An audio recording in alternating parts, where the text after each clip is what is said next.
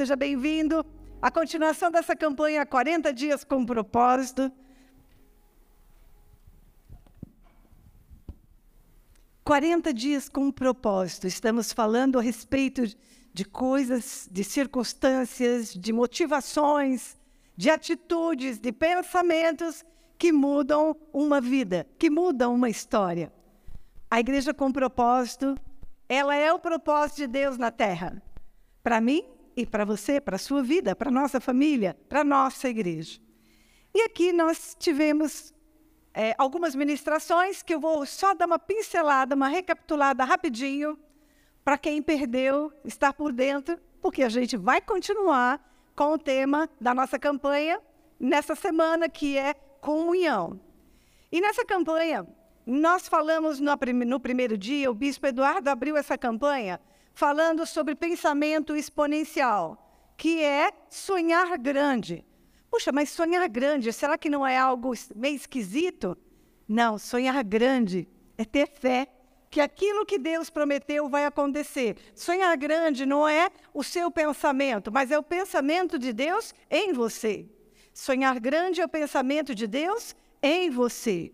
O que é que torna possível isso? É exatamente o poder de Deus sobre a vida de cada pessoa. Por isso, devemos praticar a nossa fé e, e trabalhar essa questão do pensamento exponencial a respeito de nós mesmos, para os nossos sonhos, mas direcionados por Deus. Amém?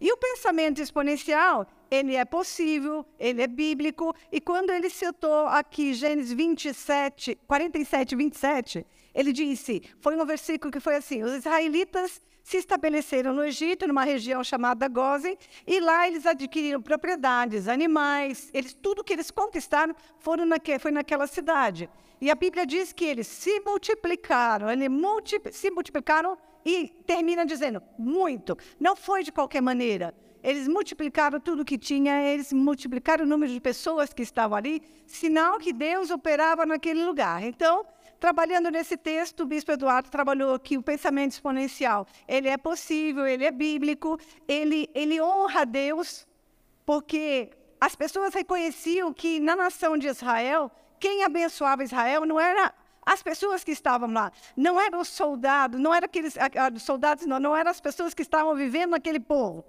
mas era Deus que abençoava tudo que aquele povo fazia. Então, e eles davam honra a Deus, reconhecendo que eles só tinham o que tinham, só venciam as guerras que venciam, porque Deus era com eles. Já pensou você vencer um exército sem armamento algum? Vai lutar com os filisteus que tinham arma até o pescoço, né? Que eram uh, os preparados para lutar. Israel guerreou contra eles com psicólogos e psicólogos e todos os órgãos da vida, não consegue responder com essência, com eficiência, a respeito da, daquilo que é o questionamento da humanidade do ser humano. Então, ele falou sobre três, três questões básicas e que não estão conclusivas, mas ele falou a questão da existência da vida, que seria por que, que eu vivo nesta terra? Questões de significados, é, significados de quê? Da minha vida o que eu tenho que fazer nessa terra? Qual é o valor que eu tenho nessa terra? Por que estou e qual é o significado da minha estadia nessa terra, vamos dizer assim. E a questão de intenção de vida e qual é o meu propósito nessa terra? Que você está aqui nessa terra para quê? Para comer, beber, dormir? Não, Deus não ia perder tempo para fazer um ser humano, mandar para a terra para passar um período de vida aqui num laboratório só para aprender a comer, beber e dormir. Não foi isso. Deus deu um propósito para nós aqui na Terra, temos que cumprir esse propósito. Por quê? Porque nós não somos cidadãos dessa Terra, nós somos cidadãos da onde? Do céu. E é para lá que nós vamos voltar. Então, a nossa vida, ela começa efetivamente lá no céu. Aqui nós estamos num treinamento, passando por essa vida, aprendendo a conviver uns com os outros, a aprender nossa vida, para depois disso viver a eternidade com o Senhor. E eternidade é eternidade, é o todo sempre. Amém? Ele disse também sobre a respeito de ó, três níveis de passos que você pode viver passando essa vida aqui na Terra, que você pode passar por eles e viver por eles. Tem pessoas que vivem o primeiro passo eternamente e não saem dele, que é uma questão de sobrevivência. Empurra tudo com a barriga, vai com lutar, não estou nem aí se eu tenho, se eu não tenho, se, se vier bem, se não vier também está tudo certo, se eu tenho família está certo, se eu não tenho também está tudo certo. E assim vai. Se o seu filho está bem, está bem. Se não está, sobrevivência. Simplesmente passa pela vida sobrevivendo. São controlados pelas circunstâncias, né? Dependendo da circunstância, está bem. Dependendo da circunstância, não está bem. E colocam seu tempo e vida nos finais de semana naquilo que não tem, talvez, o valor. As prioridades estão invertidas. Aí eu tenho o segundo nível, nível de sucesso, aquelas pessoas que dão um pulinho a mais. Ele sai do nível de sobrevivência e vai passar para o nível de sucesso. Eu quero ter sucesso, eu preciso crescer, eu preciso ampliar, eu preciso mostrar o que eu tenho, eu preciso, eu continuo tendo, eu preciso fazer isso por causa dos meus filhos. Minha empresa precisa crescer, minha vida precisa crescer, porque eu tenho que deixar algo para os meus filhos. E ele conquista, conquista, conquista, mas é infeliz está sempre necessitando de algo mais para dizer: estou em busca da minha felicidade, estou em busca do meu sucesso. Falta algo, precisa acontecer algo. Então ele vive buscando sucesso.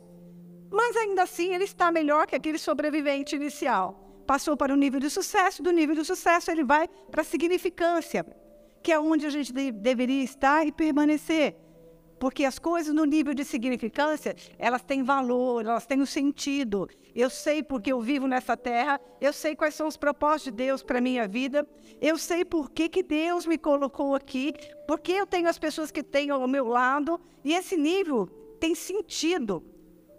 E a, a vida com sentido é exatamente o que o Rick Warner, o autor desse livro, 40 Dias com Propósito, Uma Vida com Propósito, Uma Igreja com Propósito, mostra que ele diz assim: o pior da existência não é a morte, mas é uma vida sem propósito. Uma pessoa que não sabe os propósitos, que não vive os propósitos de Deus para si, que não reconhece quem é, o seu valor no reino, o seu valor em Cristo, ela não tem sentido de vida e por isso ela é infeliz, por isso ela é triste, por isso ela não conquista.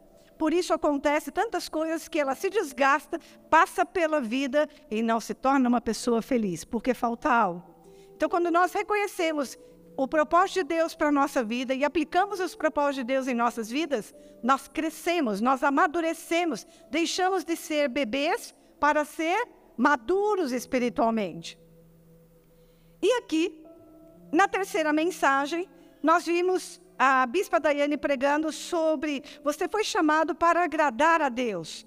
Então, levar a vida com adoração como estilo de vida, levar a adoração em todo tempo, em todo lugar. Lembra do reloginho? Marca lá, põe para despertar. Vamos orar e agradecer ao Deus, a Deus vivo. Falar sobre com Ele que você é grato, mostrar a Ele gratidão, ter um diálogo constante com Ele, ser obediente à palavra dele, aos ensinos, aos propósitos dele.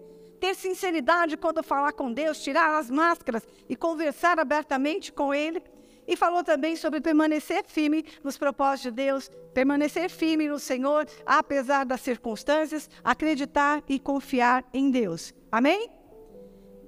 Disse que nós devemos adorar a Deus na essência, naquilo que nós olhamos, naquilo que nós falamos, naquilo que nós tocamos, né, naquilo que nós sentimos, naquilo que pensamos. Sempre adorar a Deus, agradar o coração de Deus. Amém? Então, isso é uma rápida recapitulação de tudo que você já viu, ouviu aqui na campanha 40 Dias com, com Propósito, pregado pelos pregadores que antecederam. E hoje nós vamos falar exatamente um outro tópico que é: você foi chamado para pertencer à família de Deus. Diga comigo, eu fui chamado para pertencer à família de Deus. Amém? Olhe para quem está do seu lado e diga: você faz parte da minha família. porque você é da família de Deus. Se eu estou aqui, eu sou seu irmão em Cristo Jesus. Então participamos da mesma, da mesma família. Quero te comunicar, gente. Você tem, só existem dois tipos de família, tá? A família biológica, que é aquela que você nasceu, você não escolheu estar lá, você não sabia quem ia ser seu pai, muito menos quem ia ser sua mãe, quem seriam os seus irmãos, essa é a sua família biológica. E você tem a família da fé, que é a sua igreja, que você escolhe, que você decide permanecer, que você faz questão de estar lá, que você faz questão de conhecer as pessoas. Nós vamos conversar um pouco mais sobre isso, porque esse é o nosso tema. Uma igreja família, uma igreja para pertencer, para não para visitar, mas para pertencer. Amém? e depois eu falo um pouquinho mais. Eu queria que você colocasse para mim, por gentileza, o vídeo do caranguejo. Vamos acompanhar um vídeo aqui que eu vou depois falar com vocês um pouco mais.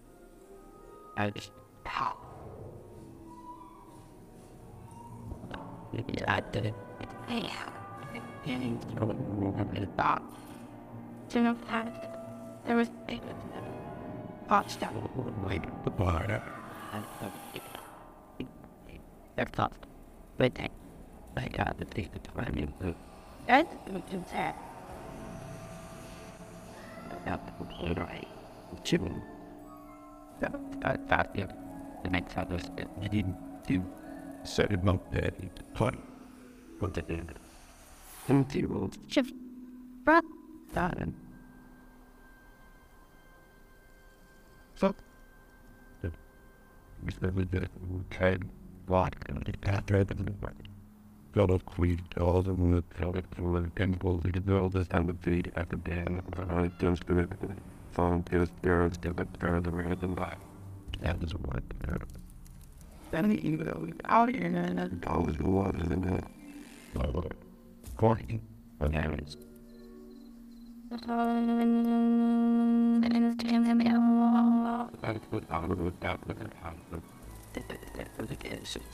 Talking about the. It's monitored traveling groups.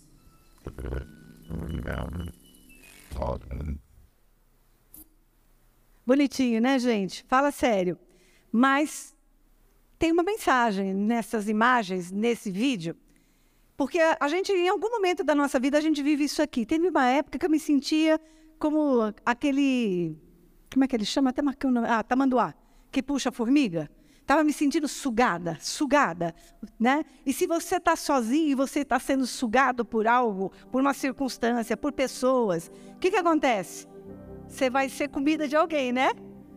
Alguém vai conseguir tirar você de um contexto, vai tirar você de um propósito. Às vezes a gente está como aquelas formigas e a gente se isola por algum momento e a gente se encontra sozinho e aí vem o bicho e tenta te comer, tenta te tirar do propósito. Mas quando há unidade, quando conservamos a unidade e confiamos naqueles que estão ao nosso redor, na nossa família da fé, com certeza sempre haverá alguém para nos ajudar, para nos sustentar, para nos guardar, para nos livrar, para nos orientar, para nos discipular, para nos ensinar, para brigar conosco, para ser a nossa força quando nós estamos fracos. Diz a Bíblia que quando é melhor andar em dois do que se um cair, o outro levanta. Quantas vezes a gente já esteve em alguma situação assim, que você sente que você não vai conseguir sozinho, e aí você vem buscar em Cristo, encontra o seu irmão de fé, vai para uma célula, para uma reunião da igreja, e você acaba encontrando nas pessoas que estão ao seu redor, nos seus irmãos da fé, na família da fé, o apoio que você precisa para vencer aquele momento. Porque sozinho você não consegue. Mas a família da fé nos ajuda. A família da fé, é, ela, ela é a nossa força. Porque ela é a família que Deus deixou na terra para a gente ser cuidado, para a gente trabalhar, para a gente conviver com ela. Existem, como eu disse para vocês, dois tipos de família, biológica e espiritual. Existem famílias dentro desse, dessa família espiritual, os filhos dessa casa, os filhos que, os filhos que é, são naturais dessa casa. Ele nasceu aqui, ele entrou aqui, se converteu aqui. São os filhos naturais da casa. Nessa família existem os filhos adotivos. Por exemplo, eu sou uma filha adotiva da igreja. Por quê? Porque eu não me converti na plenitude. Eu me converti no Brasil para Cristo. Então eu sou filha do Brasil para Cristo, adotada na igreja Plenitude de Deus. Talvez alguns de vocês estejam nessas circunstâncias, foram criados né, em outra família e por algum motivo você mudou de família. Mas porque havia um propósito. Porque família saudável não abandona um ao outro. Família, e família saudável nós caminhamos juntos. E só saímos quando há um envio, quando há um propósito, quando há uma direção de Deus. Por exemplo, eu saí do Brasil para Cristo junto com o apóstolo. Não foi porque a gente decidiu, não, agora nós vamos estar à frente de uma igreja, queremos ter X número de igreja. Gente, isso nem passava na nossa cabeça. Nós entramos por uma situação, por um problema, que ele teve um sonho, as pessoas já, a maioria das pessoas já sabem disso, tinha sofrido um acidente. Minha, minha cunhada teve o sonho, falou para ele, ele ficou transtornado com o sonho. Vou falar que ele ficou com medo, porque a gente não era convertido, nós nem conhecíamos a Jesus naquela época. E aí não conseguiu dormir. Jesus cutucou ele por um bom tempo. Aí ele resolveu procurar o Senhor lá na igreja.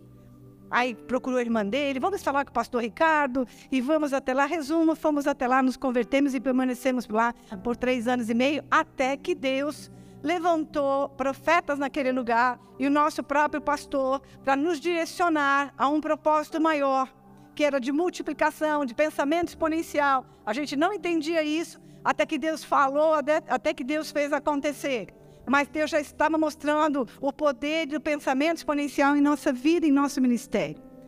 E aí ele usou essas pessoas, esses profetas, para dizer ao nosso pastor, e nosso pastor direcionou isso a nós, que da igreja mãe sairia a igreja filha, que seria maior que a mãe e se multiplicaria não só no nosso bairro, mas fora do nosso país. E assim iniciou a nossa Igreja Internacional Plenitude de Deus. Em nossa casa, com autorização do nosso pastor, embaixo de honra. Por quê? Porque tudo que vem de Deus existe honra, existe cooperação, existe confiança, existe fidelidade.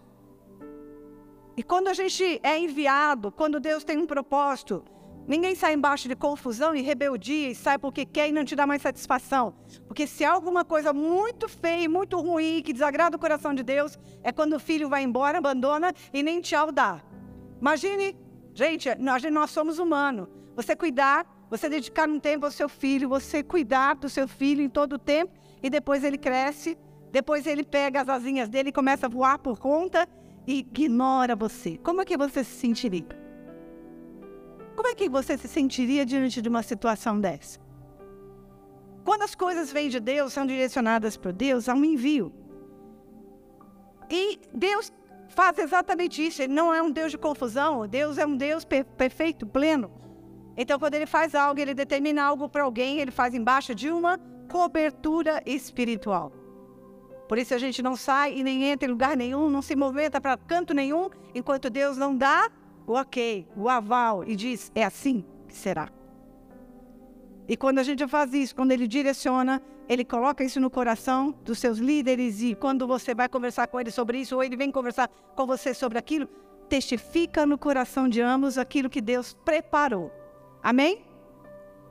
Existem três tipos de igreja. Um americano, Mark, Mark, é, Mike Dublou, ele diz o seguinte: três tipos de igreja. A igreja fábrica, onde tudo acontece de forma mecânica, tudo é uma sequência e aquilo nunca muda. 50 anos é daquele jeito e a gente vai continuar daquele jeito.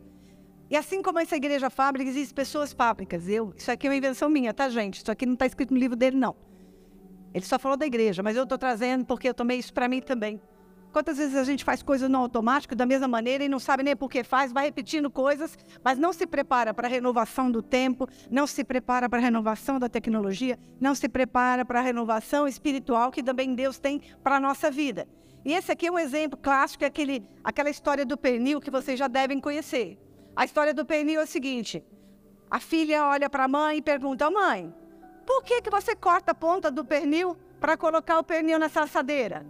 Ah, minha filha, não sei, eu corto porque sua avó me ensinou assim. Ela cortava e eu também corto e coloco na assadeira. A criança, a menina vai até a avó e pergunta para a avó: Vó, por que, que você é, corta a ponta do pernil para colocar nessa assadeira? Ela falou assim: Minha filha, sua bisavó fazia assim e eu também faço, né? Assim, porque ela cortava, eu também corto. Aí existia a bisavó, ela foi perguntar para a bisavó, fez a mesma pergunta para a bisavó. Aí a bisavó diz o seguinte: Minha filha, não tinha uma assadeira que coubesse esse pernil todo, eu era obrigada a cortar ele, porque não cabia na assadeira. A igreja fábrica, as pessoas que vivem como uma igreja fábrica, é exatamente assim. Faz tudo no automático, não sabe por quê, repete coisas que os outros fazem, sem um sentido, sem um objetivo, sem um propósito. E vai vivendo a vida assim. Está muito parecido com aquela pessoa que vai levando a igreja as coisas, né? Sobrevivendo. É mais ou menos isso.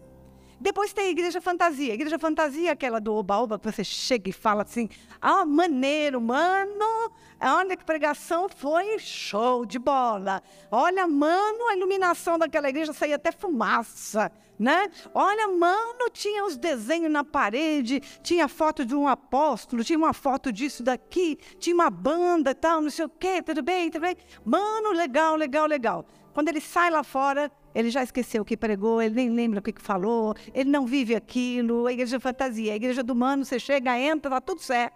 Tá todo mundo se divertindo, todo mundo pulando, mas não vivendo nada daquilo que prega, nem que, nem, nem que, nem que prega, nem que vive, nem que tem experiência. As experiências são para aquelas pessoas, elas não passam, não são transferidas. E essa é a igreja fantasia.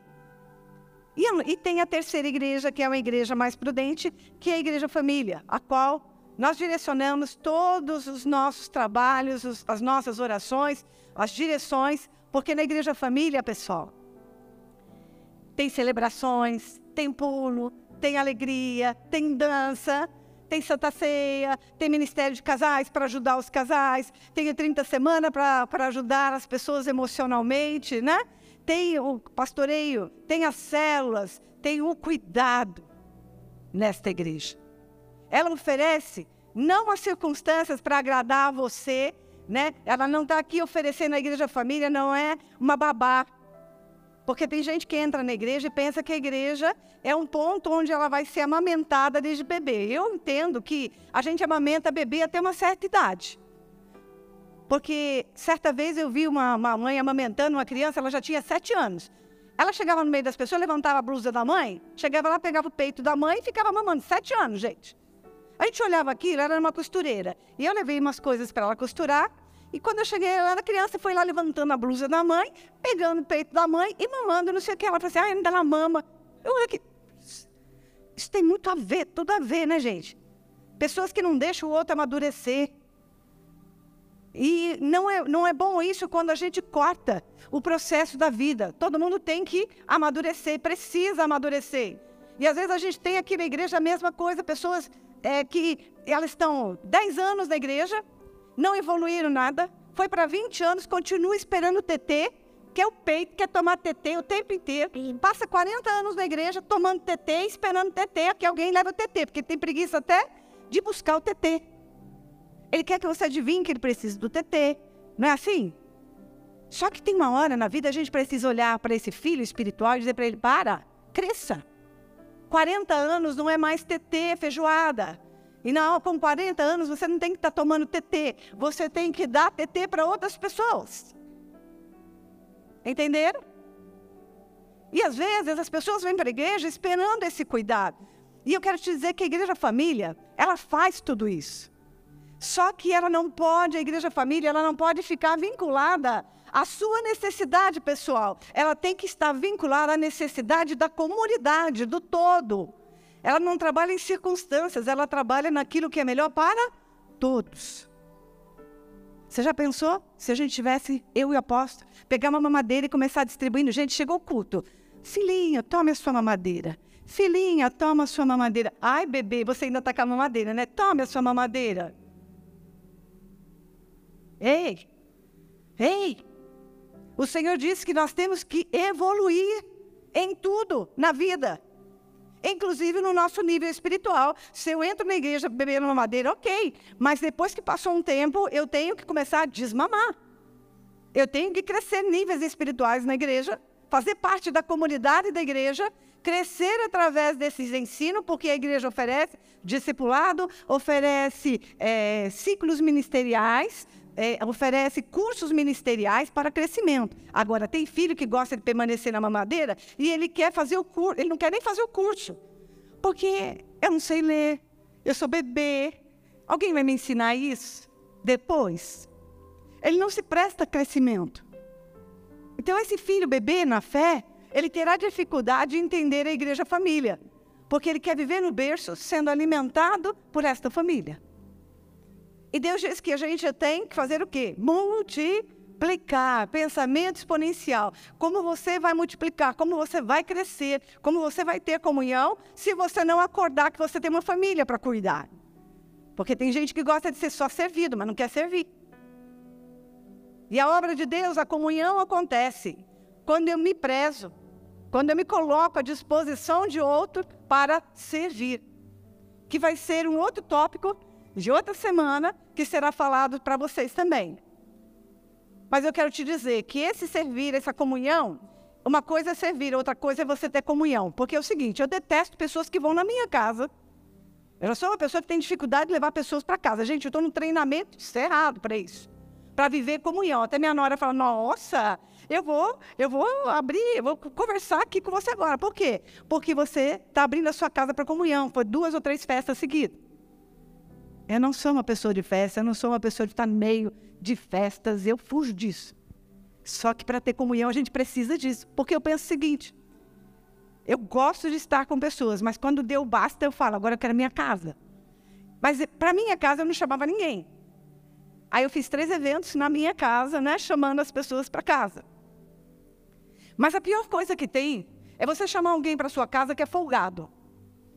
Gente, é, é terrível você pegar pessoas que são folgadas. Elas querem que você sirva, elas querem é, quer encontrar tudo de bom em cima da sua mesa, só que depois que termina a comunhão, que termina tudo, ela vai embora e te deixa com aquela louça suja lá, você entendeu? Deixa a mesa tudo revirada, aí quando leva, leva, é, leva mais coisa, mais gente, mais pessoas, mais crianças, deixa bagunçar tudo. E vai embora, filho. Eu falo, é folgada, hein? Pergunta quantas vezes eu vou chamar para voltar na minha casa depois disso. Eu? Não. Porque eu observo esses detalhes. Existem pessoas aqui na igreja que entraram na equipe base porque ela foi, ela foi entrando no serviço da igreja, entrando no serviço da igreja, e quando eu olhava, estava ela lá. É a Keila. Cadê a Keila? Keila está por aí andando. Está ali? Keila está ali. Aquele marido. Aí eu fazia evento lá no colégio, quando eu vejo na barraca, estava Keila. Aí fazia festa aqui na igreja, tá na reunião de oração, estava a Keila. Eu nem conhecia a Keila. Ela entrou na família. Daqui a pouco ela estava chegando junto. A Keila ali no ministério, a Keila ali no outro ministério. Daqui a pouco olha a Keila ali, daqui a pouco olha a Keila lá. Daqui a pouco você está assim, Keila, sente a mesa conosco, porque você faz parte dessa família. Entendeu? Nem sempre a gente precisa esperar alguém nos convidar para fazer parte dessa família. A família espiritual, um dos, pro, dos processos dela, a igreja família, é que você venha pertencer a ela. E você tem liberdade de pertencer a ela. Como a sua família biológica, você não teve. Você nasceu lá, você não escolheu ter lá, estar com aquela família. E talvez tem pessoas que pensem assim: ah, eu até mudaria de família, mas a família espiritual você pode escolher. E se você está aqui nesse lugar, foi porque você escolheu estar nesse lugar porque você resolveu pertencer a essa família. Então você é convidado também a sentar a essa mesa conosco, a estar conosco a essa mesa. E para isso, quando é família, gente, a gente não precisa de todo um ritual de etiqueta ou de processos para dizer eu quero fazer parte dessa família. E simplesmente eu digo eu quero fazer parte da família de Deus, instituída na terra, na igreja plenitude de Deus. É simples. Mas a gente precisa comunicar que faz parte dessa família. Aí Keila chegou, a Keila começou a trabalhar, daqui a pouco ela se encostou, estava aqui perto da gente, chegou para próximo, chegou para perto, se fez conhecer, e aí ela declarou: faço parte dessa família, gente.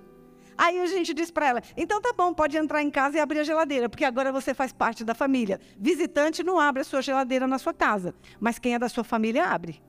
Não é? O visitante ele não tem obrigação nenhuma com a igreja. Ele vem, escutou o culto e vai embora. Mas aquele que faz parte da família tem obrigação com essa família, sim.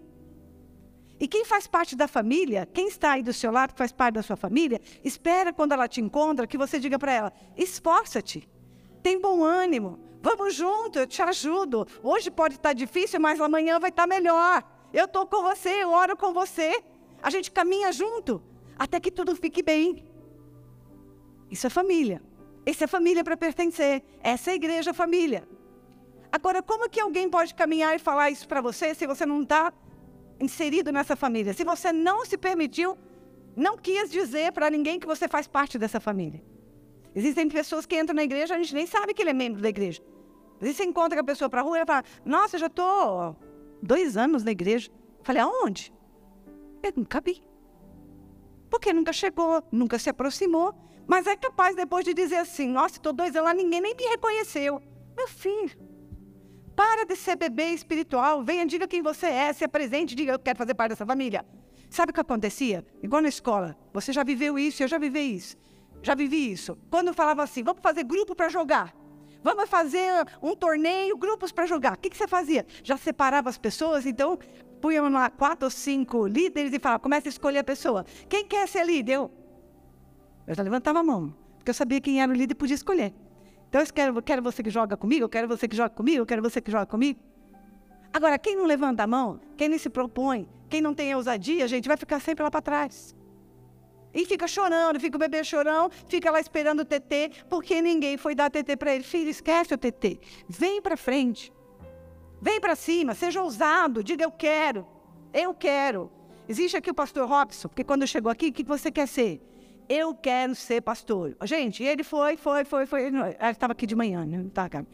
É, ele foi, foi, foi, foi fazendo os cursos, foi trilhando o caminho dele até ele conseguir ser o quê? O que, que ele é hoje? O que, que ele é hoje? Pois é. Entenderam? Foi em busca daquilo que ele quer. A gente não pode pensar que no reino espiritual tudo tem que acontecer assim. Eu fico aqui só esperando acontecer. Não. Deus te chamou para adorar. Deus te chamou para ter comunhão com os irmãos. E o que, que você vai fazer com essa comunhão? Vai ficar reclamando dos seus irmãos? Vai ficar reclamando dele? Quando ele não olha para você ou quando ele fala uma coisa que você não gosta, eu quero te dizer, família, é assim, gente. Eles falam coisas que a gente não gosta, mas a gente continua se amando e aí a gente continua naquela família. Não dá para mudar da família. Quer um exemplo disso? Eu até fiz algumas anotações aqui essenciais para você. Quem é? Não precisa levantar a mão agora, tá? Mas em toda família, em toda família, gente, você vai encontrar um sem noção. Sabe aquele sem noção da família? Tem lá. Ele faz parte da sua família, faz parte da minha família, não sei. Talvez você aqui fala assim, não, eu não tenho um desse na minha família. Tudo bem, mas quem sabe você tem um nervosinho na família. Não tem? Tem um nervosinho na família, tem o dengoso. Eu tenho uma sofrência, minha neta é uma sofrência. Giovana é uma sofrência. Tudo que ela vai fazer, ela caiu. Ai, vou, ai, vou. A gente já fala, vem a sofrência. Assim, cada um tem um na família, não tem? Sofrência. Tem outros que tem o preguiçoso, que eu falo que esse, esse pelo amor de Jesus Cristo de Nazaré, para mim que sou agitada, que gosto né, das coisas tudo em ordem, esse preguiçoso é uma vez só. É uma vez só. Às vezes a gente sai junto com algumas pessoas, eu olho, sai uma vez, aquele negócio não. Já aconteceu, eu falo, caramba, não fez nada, não ajudou em nada. Aí você chama uma segunda vez e fala assim, não, aquele dia pode ser que não estava bom, podia ser que né, algo aconteceu, a pessoa não está bem, não fez nada. Mas a segunda vez ela continua não fazendo nada e você fazendo tudo não tem a terceira. Aí, gente, é uma escolha, porque ou você pertence à família, fazendo parte da comunhão, se todo mundo está trabalhando, todo mundo vai trabalhar, todo mundo vai descansar, todo mundo vai descansar. Eu visitei uma família um tempo na fazenda, de um membro da nossa igreja na Barra do Turvo. Simples, simples, simples, pessoas simples. Serviram a mesa e daqui a pouco a gente estava esperando a tal do, do sorvete de, de leite de búfala. Disseram que era uma delícia. E realmente, depois eu experimentei, é maravilhoso. Você nem pensa que você está tomando sorvete, você tem que acostumar com ele. Dá mais. Dá mais um pouco, que você quer sentir o sabor mais profundo dele. E a gente, lá, é, acabamos de almoçar, parou aquele negócio e todo mundo falando da sobremesa. Alguém vira e fala assim na mesa: Nossa, gente, cadê a sobremesa? Cadê a sobremesa? Estou esperando essa sobremesa.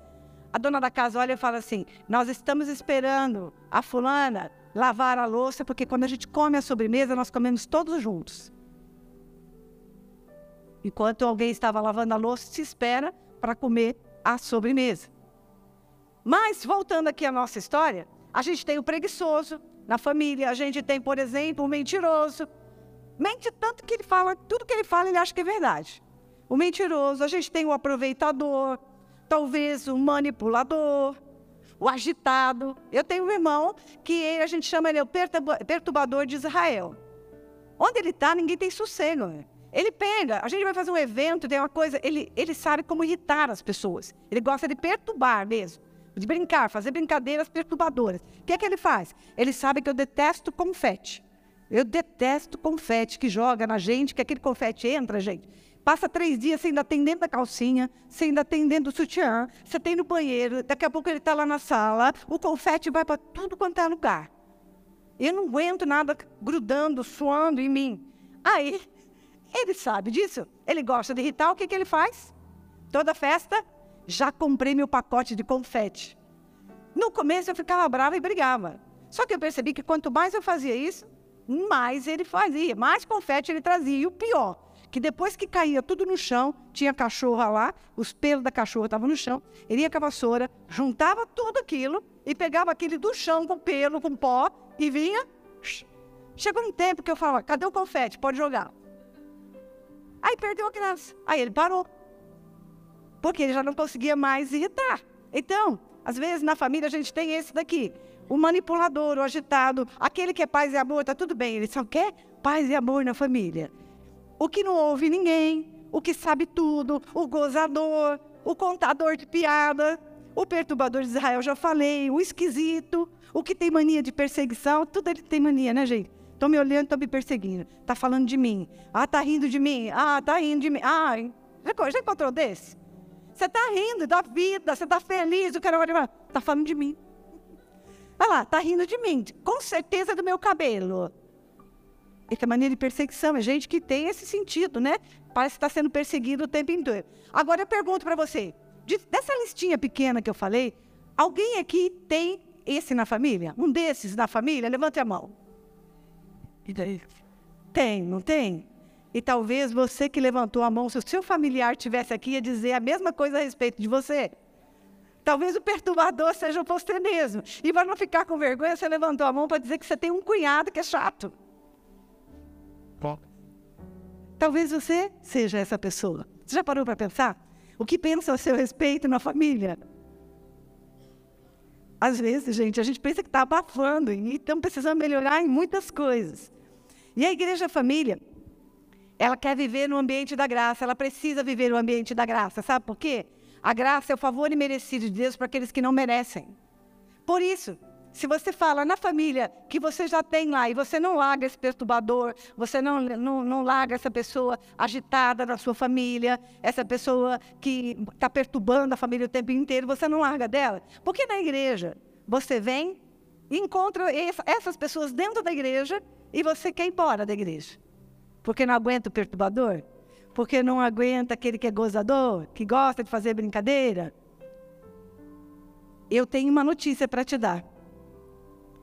Deus diz que a gente deve amar as pessoas. As pessoas na igreja família são na igreja família nós temos irmãos mais velhos, irmãos mais novos, irmãos mais inteligentes, menos inteligentes. Nós temos irmãos que é, são mais educados, outros nem tanto, mas a gente convive com eles e a gente tem que amar a todos. O que, que diz a palavra de Deus em 1 Pedro 2,17? Diz: Amem os irmãos. Diga comigo. Ame. Ame Ame. Pois bem, vocês leram bem o versículo. Em algum momento ele disse assim: goste dos irmãos? Goste? Conviva com os irmãos? Você não é obrigado a morar com ele, você não é obrigado a nada com ele. Conviva com ele, tudo bem? A Bíblia fala isso? Ela fala o quê? Ame os irmãos. Goste ou não goste, ame os irmãos. Porque existem pessoas da igreja que falam assim: não, amar não amo, mas eu gosto. Eu gosto dela, mas ó, é um saco. A Bíblia não diz que você tem que gostar, porque gostar é afinidade. Por exemplo, se você encontrar uma pessoa é, corintiano por aí, você tem afinidade com ela porque você é corintiano? Vocês falam as mesmas coisas, vocês vão se gostar. E vocês vão ter papo, vocês vão ter conversa. Agora, tem corintiano que, por exemplo, não gosta do palmeirense, do São Paulino. Por quê? Não gosta, por quê? Porque é time diferente, porque é pessoa diferente e assim por diante. A igreja é a mesma coisa, gente. Uma hora a gente está pensando uma coisa, o outro está pensando outra. Mas o que, que nos faz ter comunhão e viver juntos é amor. É confiar um no outro. E para que exista comunhão, nós temos que viver pelo menos três pilares em qualquer circunstância, seja com a sua família biológica ou seja com a sua família espiritual. Confiar na sua família. Eu, às vezes, não concordo com coisas que o apóstolo fala ou faz. A princípio. Na maioria das vezes ele está certo. Mas a princípio, às vezes, eu não concordo. Mas não significa que eu não vou fazer. Se eu faço parte da família, eu tenho que compartilhar daquilo. Então, o que, que eu faço? Eu espero ora no Senhor, espera acontecer e depois no final ele tinha razão. Então, às vezes, ou às vezes não tem. Mas quando você não sabe, é melhor você confiar, você acreditar do que você ter um ponto de desavença e depois a outra pessoa ter razão. Na família, a gente precisa ponderar isso, a gente precisa confiar uns nos outros.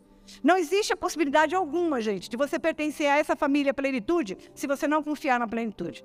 Aí é melhor você ir embora, procurar uma outra família espiritual que você confie, que você acredite no direcionamento para você ser abençoado. Porque não existe nenhuma possibilidade de ficar aqui desacreditando na liderança, no que vem do púlpito para a sua vida. Porque aí você vai trazer maldição para a sua vida. Então, se você está aqui, é porque você escolheu estar e você, você confia. A outra modalidade, o outro pilar, é fidelidade à sua família. Fidelidade é sim, sim, não, não. Fidelidade é lutar por essa família e não deixar que outros falem mal da sua família. Quem é mãe sabe disso. Fala mal do seu filho. Você pode até achar que ele tem aqueles defeitos que as pessoas falam. Mas você sabe e você fala. Mas você não quer que ninguém fale. A família, a fidelidade é isso. Você, eu estou com você até o fim. Eu estou com você em qualquer circunstância. Posso não concordar com alguma coisa, mas eu estou com você até o fim. Fidelidade. Lutar pelas coisas certas, caminhar certo, porque a, a família não quer errar, mas às vezes erra. E aí a gente abre mão e joga fora, é lixo. Não! Família é família, Deus te levantou para amar, amar a sua família espiritual, amar a sua igreja, amar a sua liderança, amar seus irmãos em Cristo. Não é gostar, é amar, superar barreiras, porque é isso que Deus espera de cada um de nós. Amém? Terceiro, comprometimento com a sua família. Falou que vai ajudar no ministério, vai ajudar no ministério. Falou que vai estar lá tal horário lá, esteja lá, tenha compromisso, não abandone, não deixe na mão, porque a pior coisa que tem é a gente estar contando com uma pessoa e essa pessoa depois na última hora falar para você: "Não vai dar para eu ir. Tô com problema. Qual é o problema? Tô com sono." E não vou. Problema pode acontecer, gente. Mas quando a gente tem comprometimento, pode cair chuva, fazer chuva, cair canivete, você está lá. Exemplo, quando você gosta de uma pessoa e você está namorando com ela. Com meu marido, a gente combinou de sair no primeiro, na primeira saída nossa para tomar um sorvete. No dia seguinte estava chovendo. Como é que você vai tomar sorvete? Com chuva. Não dá nem para entrar dentro do carro. De tanta chuva. Mas quando você tem comprometimento com, com aquela pessoa, você quer ter comprometimento com aquela pessoa, não interessa se está chovendo, não interessa se o tempo está propício, não interessa, você está lá comprometido com uma causa. Naquele, naquele momento era uma boa causa, por sinal. Né? Era uma boa causa, não era bem? Era, né? Ah, então tá. Às vezes a gente pensa que é boa causa só pra gente, né, gente? Não, mas era uma boa causa. Então, assim, quando a gente pensa em comprometimento com a igreja, é nisso. É uma boa causa. Não importa a circunstância, me comprometi, eu vou estar lá com o meu líder, me comprometi de estar na escala de oração, eu estou lá na escala de oração. Quarto, respeito para com a sua família respeitar o outro nas diferenças, porque é uma tendência da gente começar a ter respeito, a gostar só de quem concorda com tudo que a gente fala e que a gente faz. As pessoas não são iguais. Eu não sou igual a você, você não é igual a mim, mas eu posso te amar apesar de você pensar diferente, falar diferente. Ah, gostei do jeito que você falou comigo. Não gostei do jeito que você falou comigo. Gente, pelo amor de Jesus, seja maduro, saia da condição de bebê. Às vezes a gente tem forma de falar que parece que você está brigando com a pessoa, mas você não está.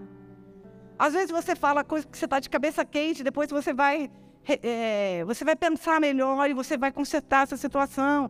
Às vezes as pessoas não estão bem, pense no outro. O que está acontecendo para ele estar falando daquele jeito? O que está acontecendo para ele agir daquela maneira? O que está acontecendo com ele com que faz com que ele seja assim? Para de olhar só as coisas ruins. Se você olhar para coisa ruim, você podia começar olhando para você mesmo. Quais são os seus defeitos? Quais são os meus defeitos? Quais são as partes que as pessoas não gostam em mim? Para que a gente possa consertar, se tornar melhor. E por fim, honra a sua família. Honra a sua liderança espiritual. Honra os seus pastores. Honra as pessoas que querem bem você. Dê honra para o seu amigo, dê honra para o seu chefe, dê honra, porque aquele que dá honra será honrada. Às vezes as pessoas querem ser honradas, mas não honram as pessoas, não respeitam as pessoas, não confiam, não têm fidelidade com aquelas pessoas, mas querem receber tudo isso. E na Igreja Família, a gente resgata tudo isso em nome de Jesus, porque aqui nós buscamos pessoas comprometidas com essa família. E para finalizar, gente, cinco níveis crescentes de comunhão nessa família de fé que você está. Primeiro, nível 1. Um, lembra que eu disse que a gente tem que crescer espiritualmente? Eu não sei em que nível você está, mas eu quero te mostrar agora quais são os níveis e você vai dizer em que nível você está. Nível 1, um, membresia. Escolher a quem pertencer. Eu escolho a igreja que eu quero ficar, eu escolho a liderança que eu quero ter, e nesse lugar eu vou permanecer até que Deus mude o propósito, ou que Deus abra um novo caminho, que Deus fale com você, com a sua liderança, para mudar esse propósito. Caso contrário, você precisa pertencer a uma família de fé, a família de Deus. Deus fez a família. E você não pode ser um corpo fora desta família. Para você se tornar membro, ser o corpo da igreja, você precisa ser membro desta igreja. O apóstolo deu até um exemplo muito legal, a gente estava conversando. E apóstolo, vem cá, vem cá, vem aqui. Fala sobre a fazer parte do corpo e ter partes fora. Eu achei muito legal a sua colocação e eu não quero errar. Sobre pertencer a uma família, sobre ser corpo nessa família de Deus, que é a plenitude de Deus.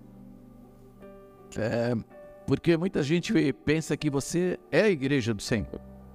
Nós somos o templo do Espírito Santo. A Bíblia não diz que você é a igreja. A igreja é o corpo de Cristo. O corpo é a igreja.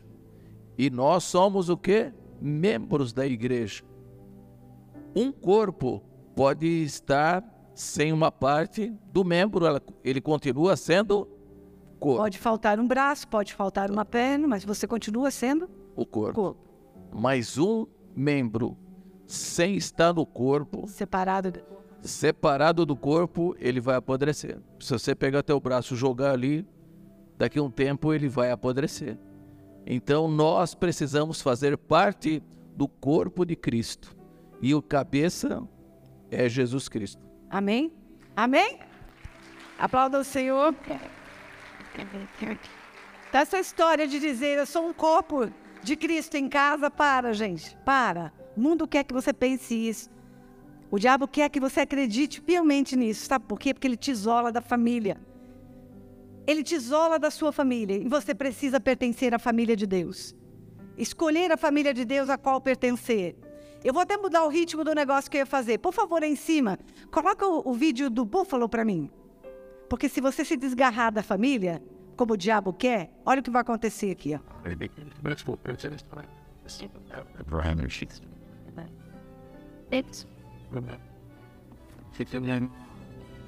Aumenta o som, por favor.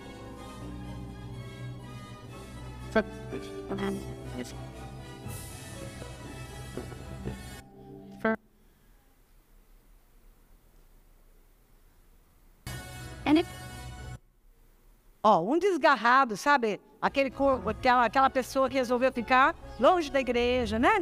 Tá lá, desgarrado. Aí o inimigo vem e dá faz o primeiro ataque contra ele. Aí se não bastasse, ele chama mais.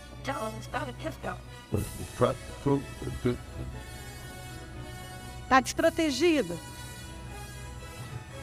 Alvo fácil para Satanás.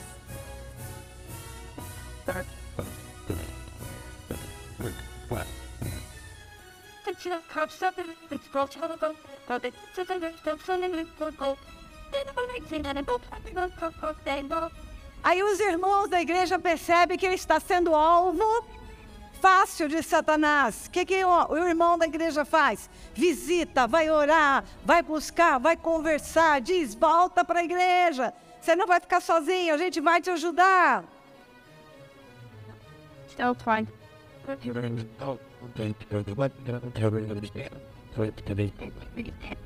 Então. Aí eles se preparam e vamos ajudar o nosso irmão que entrou numa rascada, ficou sozinho.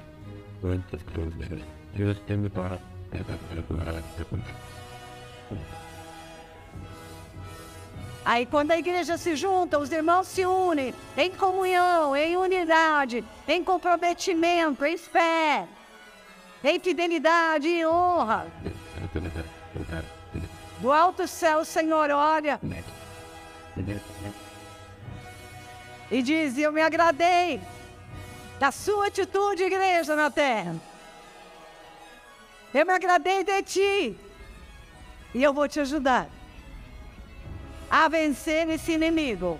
A igreja se reúne e põe para correr Satanás da sua vida e na vida do seu irmão. Você pode aplaudir ao Senhor?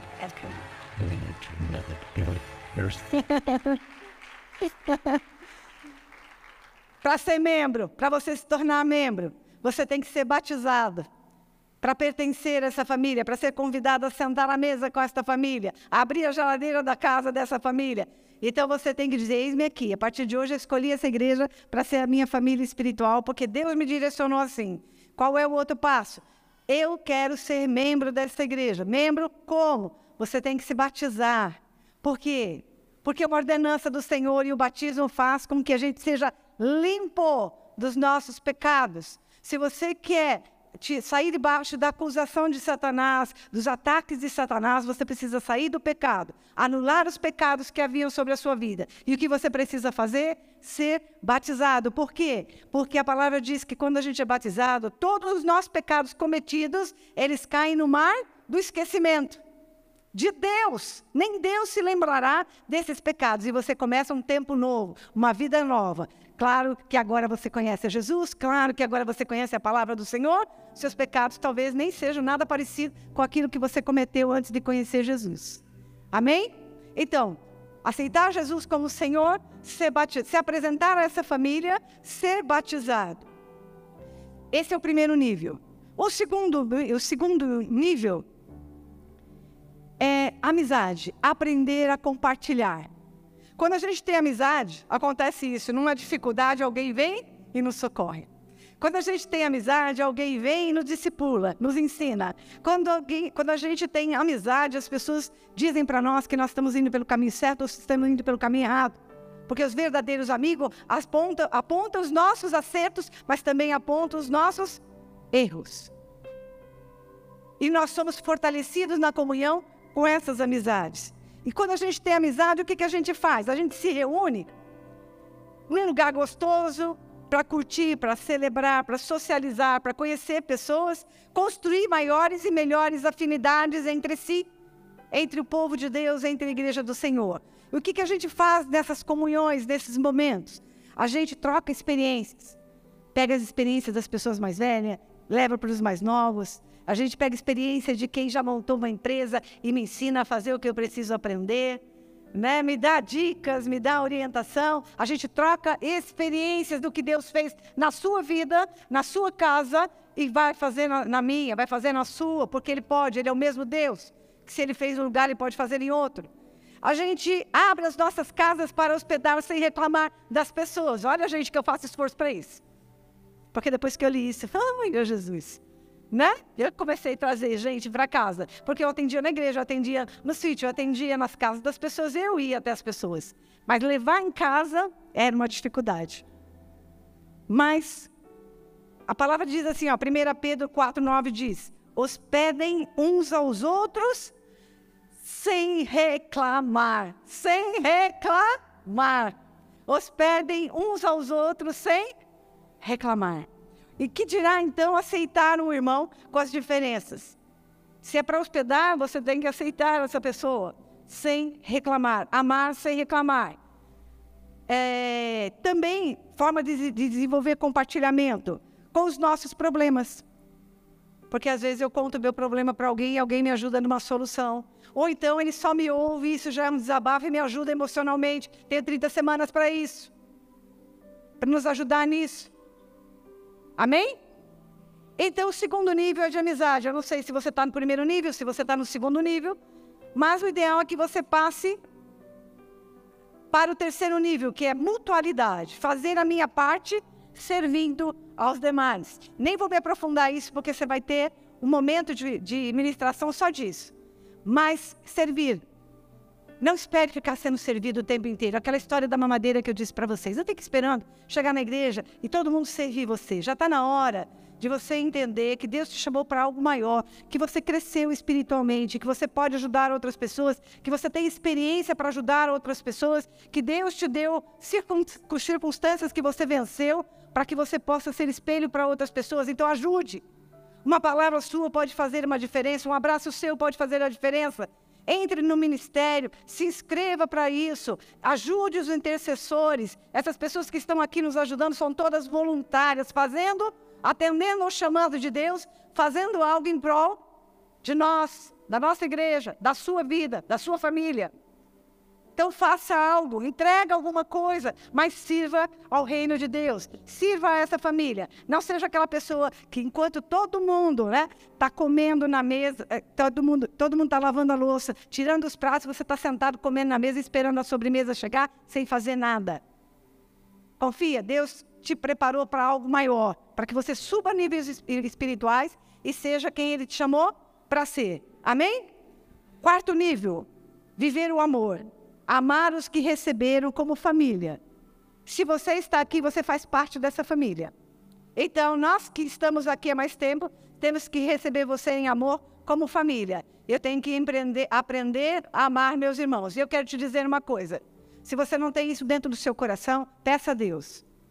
Certa vez, uma irmã foi usada para dizer para mim que Deus colocou sobre a minha vida, no meu coração, o amor, porque ele é um dom que nós temos que buscar em Deus. E aí essa irmã dizia assim: você pensa que o que você faz para as pessoas, a forma que você se entrega para as pessoas, a forma que você ama as pessoas, saiu de você? Não, foi Deus que colocou no seu coração. Então peça a Deus para colocar no seu coração amor pelas pessoas. E aí você vai fazer isso de forma natural. Não vai ser algo que para você seja difícil exercer. Você vai compreender melhor as pessoas através do amor. Amém? Nível 5 e último nível. Decidir ser filho espiritual de Deus. Decidir ser filho espiritual de Deus. Chega de orfandade. A maioria das pessoas que vêm para a igreja, elas trazem seus problemas e quando elas questionam muito, reclamam muito, elas apresentam esses problemas de comportamento, problemas emocionais, é porque elas não se encontraram, ela não sabe quem ela é, de quem ela é filha, ela não sabe o propósito de Deus para a sua vida, e enquanto ela não descobre isso, ela continua apresentando problemas e tendo problemas. E eu te convido a entender que você é filho e você é filha amada de Deus.